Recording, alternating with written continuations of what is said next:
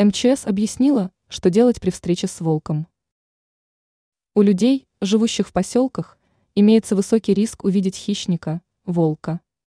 В такие моменты многие впадают в панику, совершая при этом различные ошибки.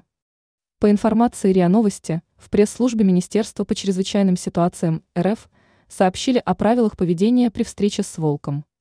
Отмечается, что волки редко нападают на людей. Они это делают в том случае, если чувствуют угрозу для собственной жизни.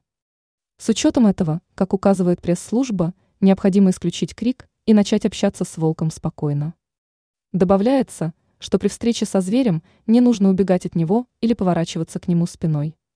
Лучше аккуратно отступить назад, стараясь не провоцировать волка. По мнению спасателей, важно также обратить внимание на внешний вид зверя. Если он выглядит агрессивным, имеет стекающую слюну, поджатый хвост и опущенный взгляд, то, вероятнее всего, у него бешенство. Отмечается, что если у волка здоровый вид, то он, по всей вероятности, будет вести себя мирно. Ранее сообщалось о способах ликвидации слезных пятен у собак.